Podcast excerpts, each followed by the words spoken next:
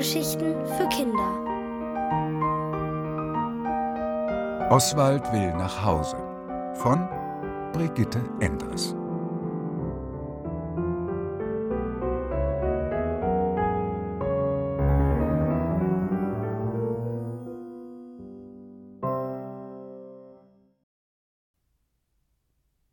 Mit dem Tippelmax unterwegs. Der Fahrtwind pfiff Oswald um die Ohren. Der kleine Plüschesel saß im Fahrradkorb des alten Tippelmax und konnte sein Glück kaum fassen. Bequemer hatte er es auf seiner ganzen Heimreise nicht gehabt. Na, Paul, wo willst du denn hin? fragte der Tippelmax, während er über einen holprigen Feldweg radelte. Ich heiße nicht Paule. Ich will zurück nach Mittelstädt zu Bobby, meinem kleinen Jungen, antwortete Oswald. Da er natürlich wusste, dass der alte Max ihn nicht verstehen konnte, ersparte er es sich, ihm zu erzählen, dass Bobby ihn im Zug vergessen hatte und schon eine abenteuerliche Reise hinter ihm lag. Weißt du, Paul, nen Kumpel wie dir kann ich gut gebrauchen, sagte der Tippelmax. Einen, der zuhören kann. Auf Dauer ist es öde, Selbstgespräche zu führen. Und dann erzählte er Oswald von seinem Leben. Vor vielen Jahren hatte er seine Arbeit und dann seine Wohnung verloren. Familie habe ich auch nicht. Ist wohl besser so, wenn einer auf der Straße lebt und jeden Abend woanders schlafen tut. Die Geschichte vom Tippelmax machte Oswald traurig. Konnte es sein, dass jemand so gar kein Glück im Leben hatte? Doch dann sagte Max: Aber weißt du was? Manchmal, wenn ich die vielen armen Leute sehe, wie sie mit ihren grauen Gesichtern zur Arbeit gehen, dann schaue ich zum Himmel.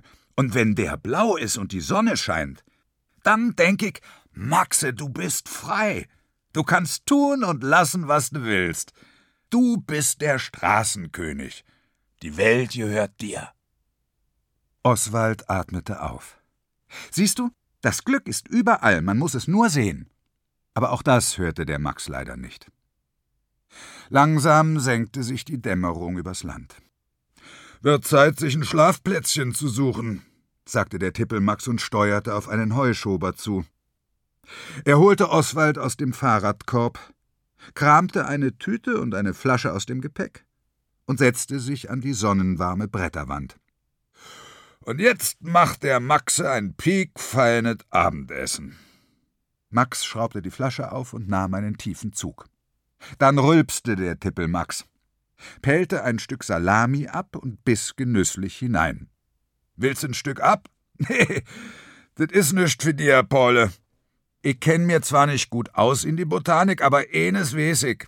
Esel fressen keine Salami. Während der Tippelmax sein piekfeines Abendessen verspeiste, senkte sich die Sonne hinter den Hügeln. Er breitete die Arme aus. Da soll mal einer sagen, Kino wär schöner. Andächtig beobachtete Oswald das Naturschauspiel. Noch nie hatte er etwas Schöneres gesehen. Zentimeter um Zentimeter verschwand die Sonne hinter dem Horizont und tauchte alles in rot-goldenes Licht. Urplötzlich war sie weg. Nur ein letzter roter Schein schimmerte noch am Abendhimmel. Wo sie jetzt wohl ist? dachte Oswald. Vielleicht ist sie vom vielen Scheinen müde und schlafen gegangen. Ja, so muss es wohl sein. Aber morgen früh ist sie ja wieder da. Nicht nur die Sonne war müde geworden, auch der Tippelmax gähnte. Nachdem er der Flasche einen letzten Tropfen abgerungen hatte, stand er auf. Na, dann gehen wir zwei auch mal ins Bette, wa?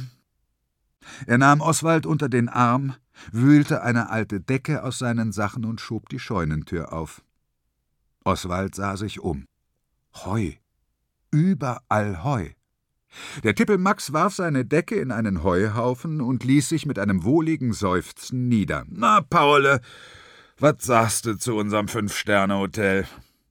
Damit drückte er Oswald fest an sich, genauso wie Bobby es immer machte. Schlaf gut, bist ein prima Kumpel. Kaum eine Minute später schnarchte er, dass Oswald die Ohren bebten. Er seufzte. Der Tippelmax war ja nett, aber bei jedem seiner geräuschvollen Atemzüge blies er dem Eselchen einen übel riechenden Dunst ins Gesicht. Vorsichtig schälte er sich aus der Umarmung und suchte sich ein Plätzchen weiter weg, wo auch er einschlief. Ein Knattern weckte ihn am frühen Morgen. Dann wurde das Scheunentor aufgestoßen und ein Traktor mit Anhänger rangierte in den Heuschober. Ein Mann mit einer riesigen Gabel sprang aus dem Führerhaus und begann Heu aufzuladen.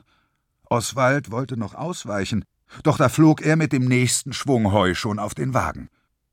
Unterdessen war auch der Tippelmax aufgewacht. Er rieb sich die Augen und rappelte sich auf, so dass der Mann mit der Heugabel ihn entdeckte. Na, wieder mal der alte Tippelmaxe, sagte er. Der Tippelmax verbeugte sich übertrieben. Habe die Ehre, Chef. In deinem Heu schlaf ich am liebsten. Der Bauer lachte. Von mir aus, solange du nicht rauchst und kein Feuer machst. Der Tippelmax hob die Hand. Großes Ehrenwort. Dann faltete er seine Decke zusammen und stutzte. Äh, Paule? sagte er und wühlte im Heu. Wo ist mein Paule? Paule, das heißt Oswald, lag unter einem Berg Heu auf dem Anhänger und fragte sich, wie er sich aus seiner misslichen Lage befreien konnte. Doch noch ehe er seine Überlegungen zu Ende führen konnte, klappte der Bauer den Anhänger zu. Nur wenige Sekunden später setzte sich der Traktor in Bewegung und Oswald ratterte einem unbekannten Ziel entgegen. Es dauerte, bis er sich so weit gefasst hatte, dass er wieder klar denken konnte. Armer Tippelmax, dachte er. Aber ich gehöre zu meinem Bobby, und auf vier Rädern komme ich schneller voran als auf zwei. Er schaufelte sich durchs Heu, bis er den Himmel sehen konnte. Weiße Wölkchen zogen. Weit oben segelten silbergraue Vögel. Wie schön die Welt doch war. Nur eine Viertelstunde später hielt der Traktor. Kurz darauf wirbelte Oswald mit einer Ladung Heu in eine Futterschütte in einem Stall. Das ist für dich, alter Junge. Der Bauer tätschelte ein riesiges Tier und verließ den Stall. Oswald spähte durch die Halme. Diesmal erkannte er das Tier sofort. Das war ein Pferd. Bobby besaß Plastikpferde, die genauso aussahen. Ein Pferd? Was hab ich doch wieder für ein Glück, freute er sich. Pferde sind Reittiere, die unglaublich schnell rennen können. Er arbeitete sich an die Oberfläche und rief Hallo, Pferd. Das Pferd fuhr erschrocken zurück. Wo kommst du denn her? Aus Mittelstädt, und da muss ich auch wieder hin. Kannst du mich bitte hintragen? Hä? Wer oder was bist du überhaupt? fragte es. Also musste Oswald wieder alles von vorn erzählen. Das Pferd hörte aufmerksam zu. Dann sagte es So gern ich dir helfen würde. Die Stalltür ist verriegelt und den Weg kenne ich auch nicht. Aber die Wildgänse sind da. Sie machen Rast beim Bach. Die sind gute Flieger und kennen sich aus in der Welt. Nachdem das Pferd Oswald den Weg zu den Wildgänsen erklärt hatte, nahm es ihn sanft zwischen die Zähne und setzte ihn durchs offene Fenster vor die Tür. Viel Glück, sagte es. Danke, ich habe immer Glück, sagte Oswald und stapfte frohgemut los.